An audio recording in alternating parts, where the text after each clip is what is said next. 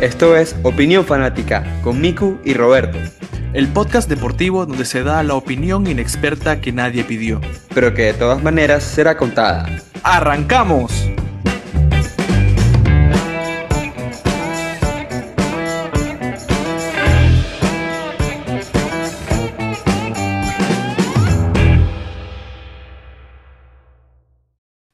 Y bueno, Opinayers, capítulo número 25, Opinión Fanática. Llegamos al cuarto, al Cuara, su host, el de siempre, el mejor, Miku, al lado de el también mejor, claramente, Roberto. ¿Cómo estás, Rob? ¿Todo bien? ¿Qué sopa, Miku? ¿Qué sopa, Opiniers? Episodio número 25. Dijiste el cuarto, o sea, el cuarto al cuarto de un cuarto, ¿no? Porque 25 y al cuarto de centenio, ¿cómo se diría? El cuarto del primer centenar. Centenar. ¿Centenario? Vamos a dejarlo así. Ustedes entendieron y eso es lo que importa. Pero sí, episodio 25, brother. Qué locura. Y un episodio lleno de Fórmula 1, porque a ver qué ha pasado aparte de, de las selecciones de fútbol que están jugando ahorita, pero wow, o sea, están todas las confederaciones jugando ahorita, ¿no? La Conmebol, la UEFA, CONCACAF, la CAF, eh, la de Asia, que no sé cómo se llama. Eh, pero todas ahorita en modo selección. Así que, bueno, este fin de hubo Fórmula 1 y, bueno, era el GP de, se me fue, se me fue, Holanda. Carrera local de Verstappen. Correcto, correcto, Rob. Pero sí, eh, no creo que queramos entrar en muchos detalles con fútbol porque sería entrar en todos los continentes. Literalmente. en cada uno. Lo que sí es que, bueno, estamos, digamos, como en- terminando la primera etapa de lo que sería la, la clasificación al mundial de muchas confederaciones. Por ejemplo, en la Comenbol ya van por el séptimo, octavo partido con estas fechas. En la CONCACAF están por el hexagonal, ex- octagonal, disculpen ya.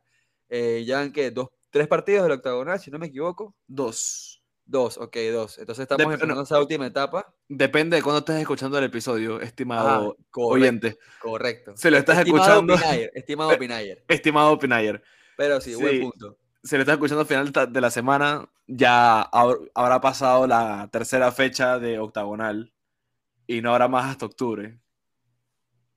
Y bueno, la UEFA que tiene sus grupos particulares, pero creo que es más importante hablar de eso cuando estemos ya en esa recta final decidiendo quiénes van, quiénes no van a la famosa Copa del Mundo Qatar 2022. Exacto, ya cuando estén ya en las últimas dos fechas o tres fechas, que ya las cosas estén mucho más calientes, ya capaz ya hayan equipos eliminados y todo, entonces ya cuando la cosa esté más definida, creo que vale más la pena hacer más énfasis en eso, ¿no?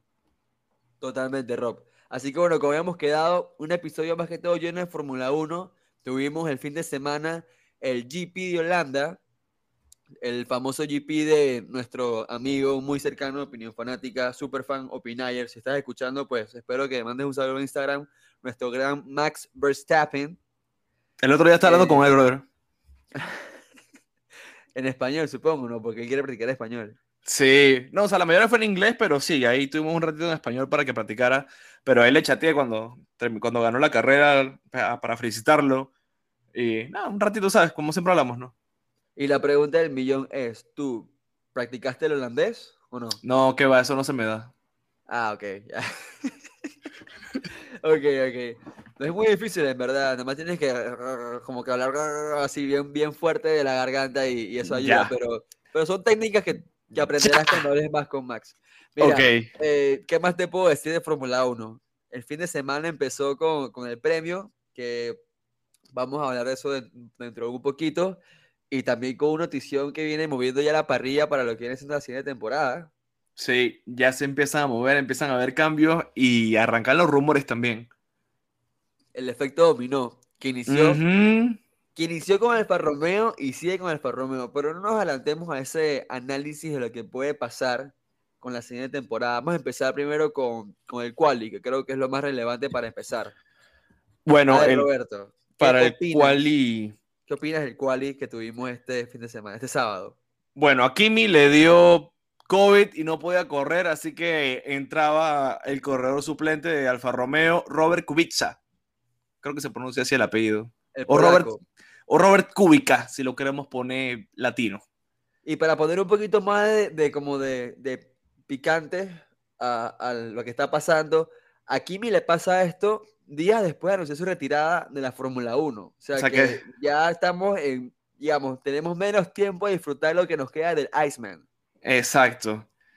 Entonces, bueno, eso por un lado. Entonces, cosas relevantes del, del quali. Betel quedó fuera en Q3 junto con Checo Pérez. Mira, Checo no estoy seguro si fue por lo mismo, pero sé que Betel fue por culpa de, Nikita Mazepin, para variar, porque se le atravesó en la última vuelta rápida de Betel y no pudo mejorar el tiempo. No sé si Checo fue por algún otro problema técnico o, también, si también fue por culpa de Mazepin. Pero bueno, estos dos grandes se nos quedaron por fuera en el Q3. Ese es un factor relevante. Después, en el, perdón, en el Q1, perdona. Está hablando en el Q1. Correcto, en el Q1. Sí, se me fue la onda. Después en el Q2 se nos va Lando, sorpresivamente. Y se chocan los dos Williams que salieron en el Q2 se chocan los dos Williams. Entonces, bueno, creemos que a raíz de eso fue que se pudo haber quedado Lando Norris, ¿no? Porque aún quedaba como, ¿qué? Minuto y medio.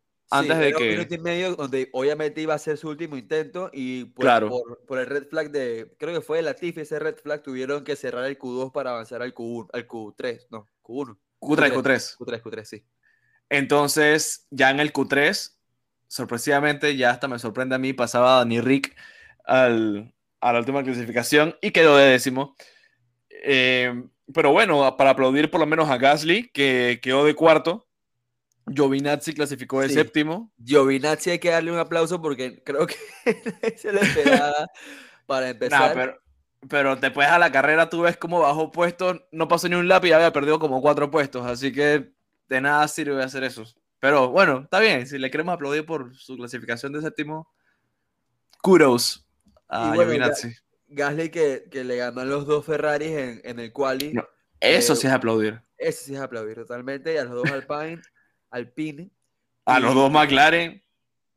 bueno, a Rich, que fue el que pasó a la, a la Q3 por cosas del destino. Eh, que sí, como decíamos. Pero bueno, o sea, Rich por lo menos pasó de, de pasar a un, una posición cuarta, que fue en el GP pasado, a ahora a décimo pero por lo menos podemos decir que ha llegado a la Q3 en ambas ocasiones. Mm, ok. Está bien. Lo que sea que te haga sentir mejor.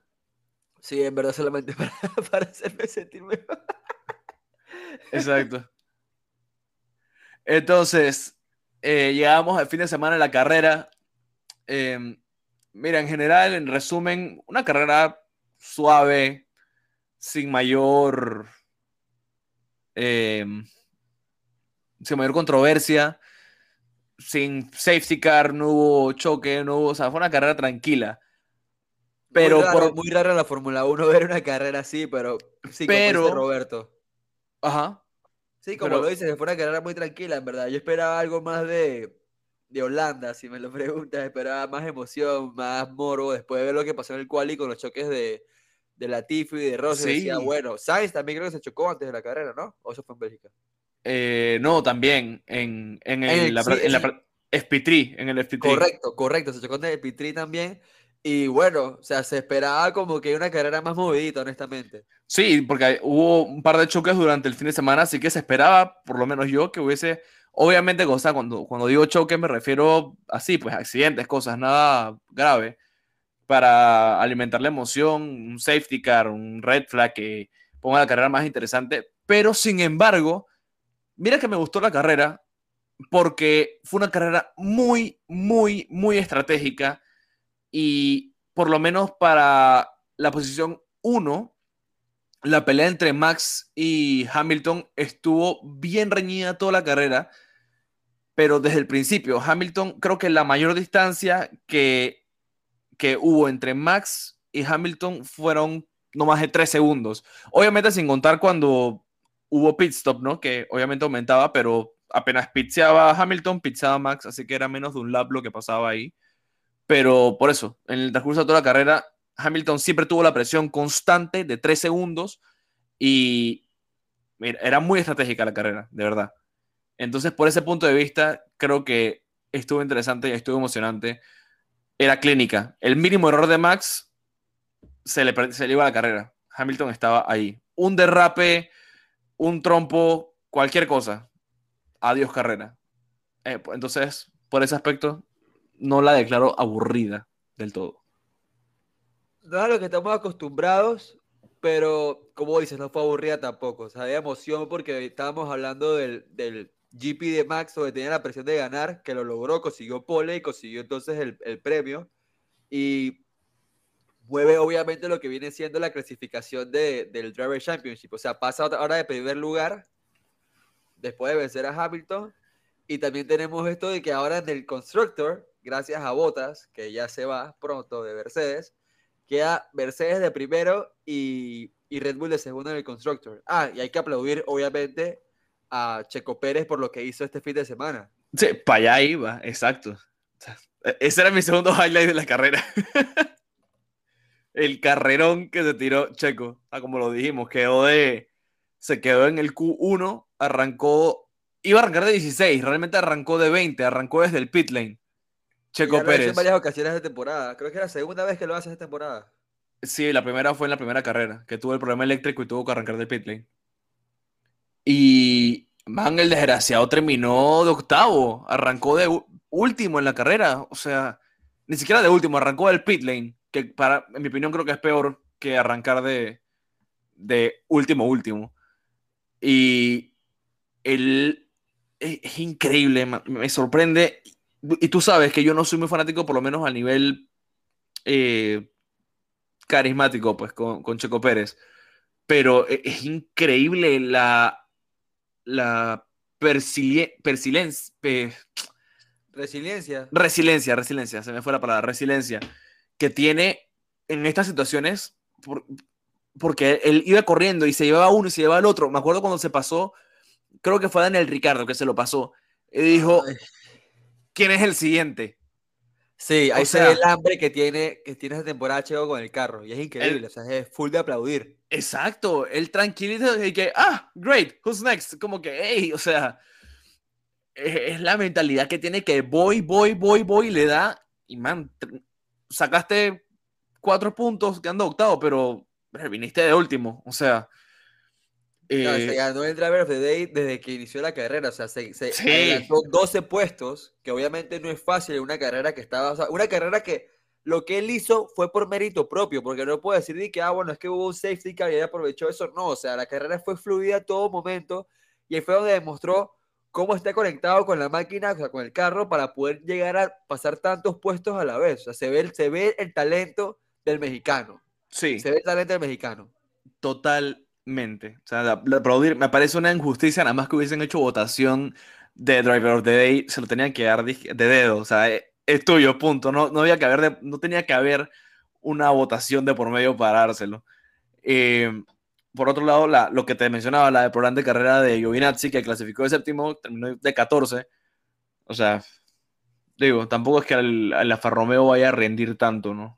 Como para poder mantenerte compitiendo al nivel con las bestias que tienes por delante.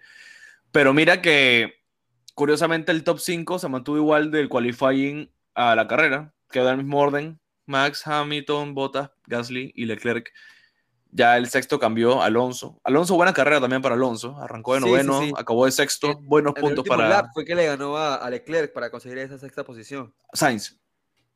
¿Sí fue Sainz? Sí, Leclerc quedó de quinto. Correcto, tienes razón.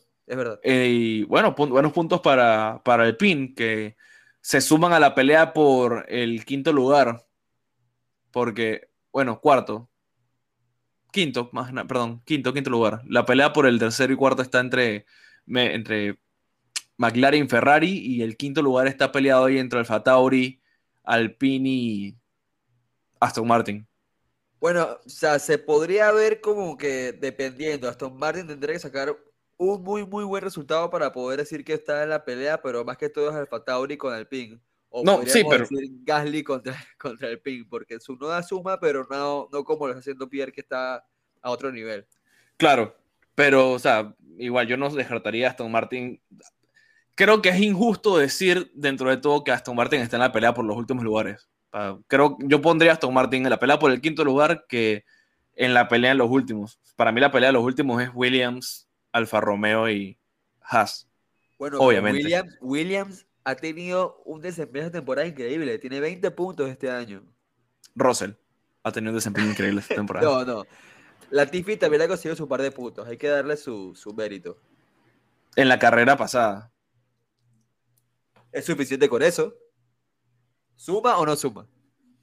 Bueno, sí, pero Russell ha tenido una temporada. Digo, es como es como Danny Ricky y Norris. Danny Ricky ha sumado un par de puntos, pero el 90% los ha hecho Norris. Ouch.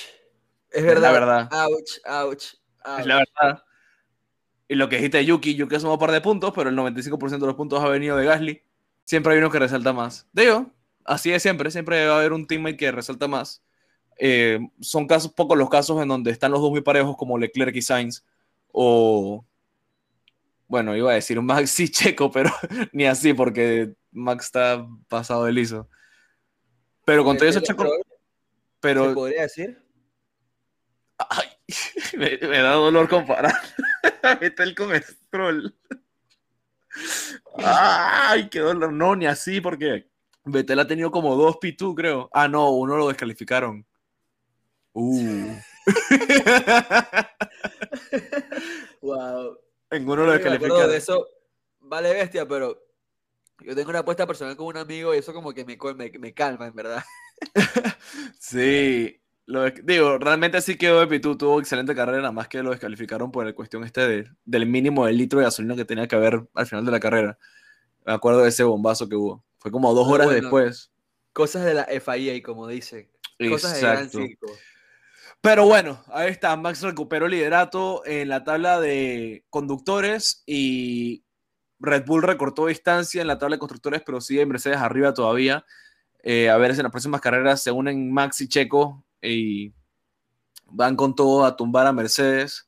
Ya que Bottas se va, tal vez Bottas va a estar un poquito más, quién sabe, un poco desmotivado. Sí, quién quita, ¿no? Vamos a ver, todo puede pasar. Después de que, de que Lewis decía que, que, que había sido su mejor compañero en su estancia en Mercedes, buscando como que incentivar a que lo renovaran, no. Ahora viene la competencia para Lewis porque, bueno, si el efecto dominó pasa, iniciando con lo que viene siendo la retirada de Kimi, que obviamente queda un puesto vacío en Alfa Romeo, que ya está lleno con botas, queda entonces este puesto vacío en Mercedes y un puesto vacío en Williams. ¿Y por qué en Williams? Porque obviamente sabemos que ese puesto en Mercedes tiene nombre, apellido, fecha de Eh, nacimiento, tiene ya código de Corrección. barra, como lo quieras poner. Yo creo que el, en Alfa Romeo Giovinazzi no tiene puesto asegurado todavía. Aún no, pero eso está como, eso es como más tentativo a ver quién. O sea, hay opciones. Supuestamente dicen que Schumacher podría subir al Alfa Romeo porque no se lleva muy bien con Mazepin. Bueno, Eh, que ya he, he- visto varias noticias en las que reclaman el comportamiento, el manejo digo, es- y la competitividad del ruso, que obviamente como podemos saber no es muy querido en el mundo de la bueno, Fórmula 1. estoy seguro que nadie se lleva bien con Mazepin en ese mundo. Ni Mazepin se va bien con Mazepin. Desgraciado. Eh, pero, o sea, sí, ahora con esta movida, bueno, ya cambiado de tema, ¿no? Que estamos con esta noticia, salió la noticia de que Bottas eh, firmaba con Alfa Romeo, dejaba Mercedes, que es algo que realmente se esperaba. Ya habían rumores de que Bottas iba con Alfa Romeo, ya por lo menos se hizo oficial. Entonces también estaba este eterno rumor de Russell a Mercedes. Eso ya todo el mundo lo da por un hecho, cuestión de tiempo de que lo anuncien. Eh, sería un, gran plot twist que no sucediera que Russell se vaya a Mercedes, pero es lo más probable. ¿Tú crees que haya posibilidades que no pase? No, por favor, o sea, ya eso lo anuncian esta semana, o sea, tienen que anunciar esta semana porque, como te digo, o sea, lo que ha hecho Rosa esta temporada con Williams es para que ya esté en un carro que sea competitivo para él. Y Sí. cuidado que le gana a Hamilton, cuidado, cuidado, no se puede desmeritar el trabajo del británico. Yo sí creo que se lleva a Hamilton, mira. Yo creo que sí se lo llevaría.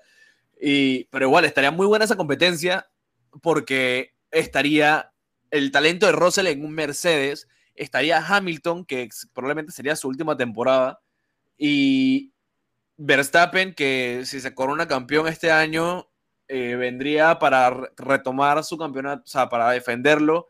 Eh, wow, no, hemos llegado a, la- esa temporada, ya no hemos acabado este, ya estoy emocionado por lo que viene. Y las regulaciones financieras que vienen de la Fórmula 1. regulaciones. Y las regulaciones financieras que vienen, que quién quita que ahora Williams ha tenido una gran mejora de temporada comparado con los últimos años. Y quién quita que ahora con estas regulaciones se empareje todo y que, me- y que Williams se vuelva a meter en la carrera entre los mejores. Entonces, va, va a Todo estar. puede pasar, todo puede pasar. O hasta Haas. Cuidado. Wow, eso ¿Por qué sería, no? la verdad que sería una, un giro 360 horrible. Digo, pero esa es la idea de estas regulaciones financieras, que todo se empareje más, ¿no? Y que sea una carrera mucho más pareja. Y vienen con el nuevo formato de autos, los autos van a cambiar. Ajá, y O sea, vienen buenos esos carros. viene, viene, o sea, todo, no, todo va a ser muy diferente el próximo año. Y bueno, nos estamos adelantando mucho, pero en lo que estábamos, sí, lo más probable es que Russell vaya para Mercedes. Em, entonces está el rumor que si Russell se fuese de Williams, eh, Latifi no tiene contrato todavía asegurado con Williams. Em, tal vez Williams se jalaría al chico este de Fórmula 2, Ilot, Ilot, no sé cómo se pronuncia. Eh, él ahorita está de piloto de prueba de una escudería. ¿Tú te acuerdas cuál es? Eh, no, no, pero creo que si no me equivoco, él es piloto de la Academia de Ferrari, así que probablemente... Ah, entonces eso no, no es muy probable. No es muy probable. Cuidado que Ilot es el que se, el que se mete en Alfa Romeo, entonces, en vez de Giovinazzi.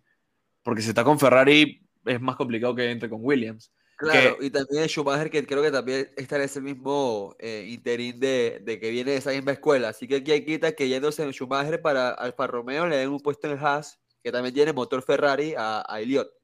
Podría ser, podría ser.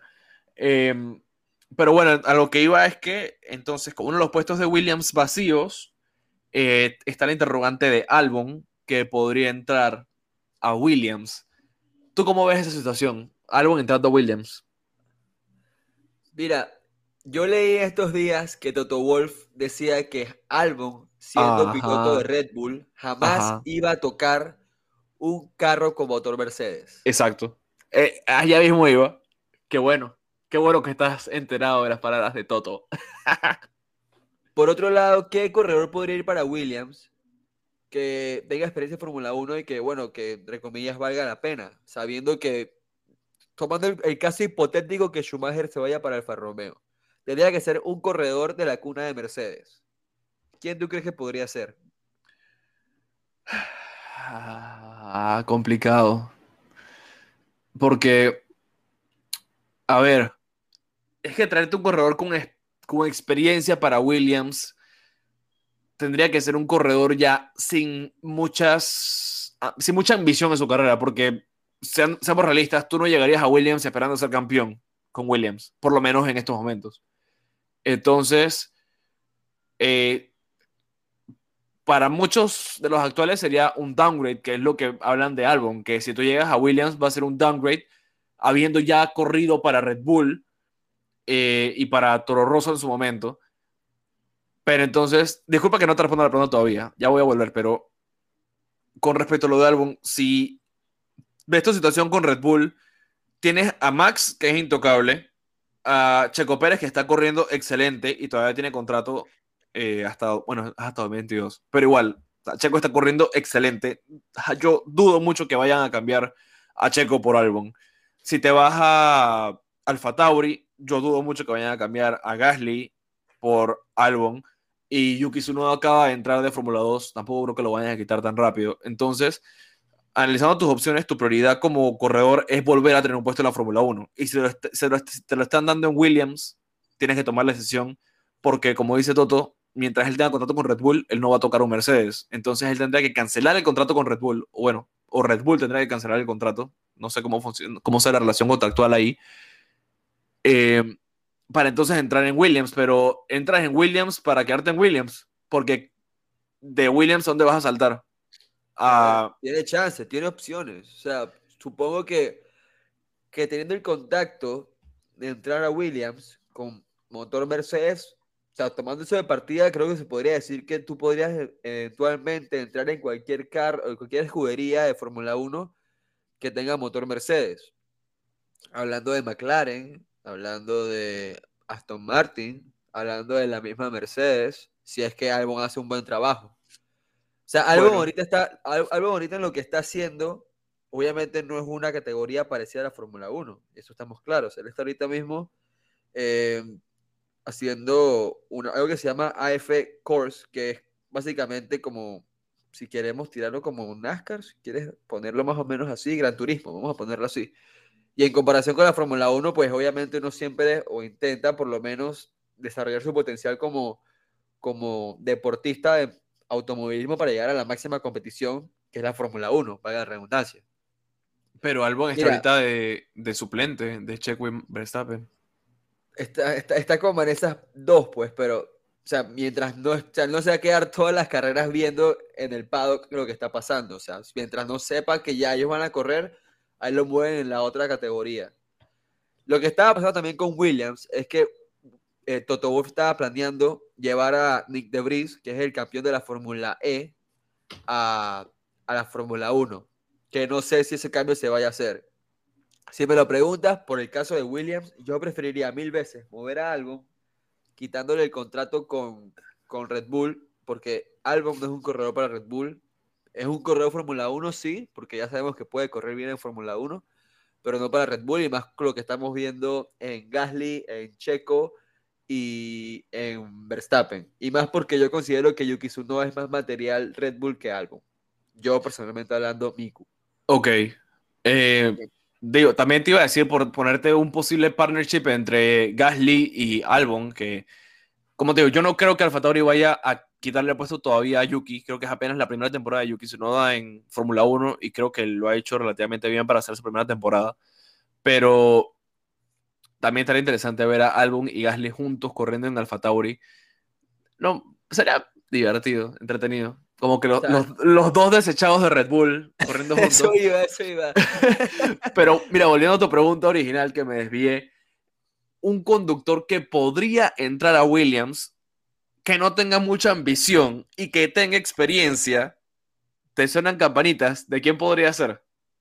Un corredor que no tenga mucha ambición, pero tenga experiencia. Tiene experiencia, poca ambición y está libre ahorita.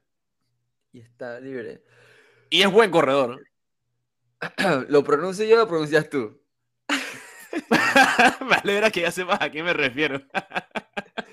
¡Nico! Hülkenberg. No, yo creo que ya la carrera de Hulkenberg en Fórmula No, 1 no, no, no. ya. Hülkenberg. Eh, tú dices que ya terminó la carrera de él. Tío, está de Sí, suplente sí. De, de Mercedes ahorita. Sí, pero se va a quedar ahí, porque, o sea, vamos, la idea es poder empezar a hacer ese cambio generacional que estamos viendo y Fórmula y la- Williams es la oportunidad perfecta, más porque como estamos hablando de que va a entrar la regulación financiera, entre comillas, todos los carros deberían tener la misma capacidad. Bueno, pero, Y- pero con más razón. Mete un corredor con experiencia y agarra a uno joven, saca a Latifi, que en mi opinión no, no tiene lo necesario para correr la Fórmula 1. Tal vez lo he juzgado mal por, por estar en una mala época de Williams y no tener un carro que lo acompañe, pero tráete a uno joven de Fórmula 2, mételo con Huckenberg, que agarre la experiencia y tienes a los dos en una competición supuestamente más pareja ahora con esta relación financiera que va a haber y sienta a los dos. Ya Huckenberg ha tenido una experiencia con Williams y ¿por qué no? A mí me, me parecería una buena idea renovar la escudería eh, ahora con estas nuevas regulaciones. Tráete uno joven, jovencito con la experiencia de Huckenberg, que yo creo que todavía le pueden quedar un par de años de, de carrera. Él tiene 34 años. ¿Por qué no? Yo no lo quito. Bueno, hay que ver qué hacen con Latifi. Hay que ver también que recordemos que en este mundo de la Fórmula 1, cash is king. Hay que ver cómo son los patrocinios ahora con toda esta regulación financiera también. Porque hay que ver si eso influye, porque obviamente sabemos que eso influye mucho en qué corredores están en el Bueno. equipo y en la parrilla y eso. Eh, obviamente, obviamente, obviamente. Así que eso es otro factor importante. Eh, pero por lo menos Nikita Mazepin tiene un contrato de varios años, así que por lo menos él no se iría todavía, lastimosamente. Eh, Digo, dando cuenta, estamos, tenemos 19 corredores en la parrilla y bueno, Mazepin que es como el bufón. digo, mira, a no ser que hagan algún, a una cancelación de contrato, son muy pocos los puestos que quedan en la Fórmula 1. como te digo, a no ser que hagan una cancelación de contrato o algún movimiento inesperado, porque si nos regimos por las duraciones de contrato ahorita, solamente está un puesto en Mercedes, los dos puestos de Alfa Tauri, un puesto en Alfa Romeo y los dos puestos de Williams. Todo el resto está ocupado. Si nos pasamos por las regulaciones, por las duraciones de los contratos a lo legal legal. Todo está en papel, se pueden cancelar los contratos, se pueden mover las cosas, pero como están las cosas ahorita, no hay muchos puestos disponibles. Pueden haber sorpresas, pero yo confirmo, por lo menos confío, en que el efecto dominó de Kimi termina con Albon en Williams. Kimi se retira, Bottas Alfa Romeo, Russell Mercedes, Albon en Williams. Yo no sé qué. el fuego por eso, por eso, y la, la, mano derecha la pongo en el fuego porque Verstappen gana el campeonato, como lo puse en episodios pasados. Pero yo no sé, no sé, no sé. Está muy loco todo. Pero todavía mete la mano en el fuego por Max. Me sorprende que hayas dicho eso. Yo todavía no me atrevo a meter la mano en el fuego. Me gustaría, eh, lo veo imposible, solamente que está complicado con Hamilton porque está bien apretada la carrera todavía. Miedoso. Max se lleva este campeonato. No, nada de miedoso. Simplemente está muy complicado y es muy temprano para cantar eso. Hay que ver cómo termina todo, Rob. Quedan carreras por, por definir, pero yo sigo confiando en que Max gane el campeonato. Bueno, mantenga su fe. Yo también la tengo porque me gustaría ver a Max, pero está complicado. Está complicado. Y bueno, creo que con esto terminamos el episodio de hoy, un episodio express. Como dijimos, mucha Fórmula 1. Tuvimos el parón de selecciones que pronto para hablar de eso. Pero bueno, Pinayers, muchas gracias por sintonizarnos, por escucharnos, por su apoyo, por sus interacciones. Los queremos mucho. Y nada, hasta el próximo capítulo. Un episodio veloz como Verstappen, pero así fue. Pura Fórmula 1. Y por ahí volveremos porque ya viene la Champions, viene la demencia, perdón, la Champions.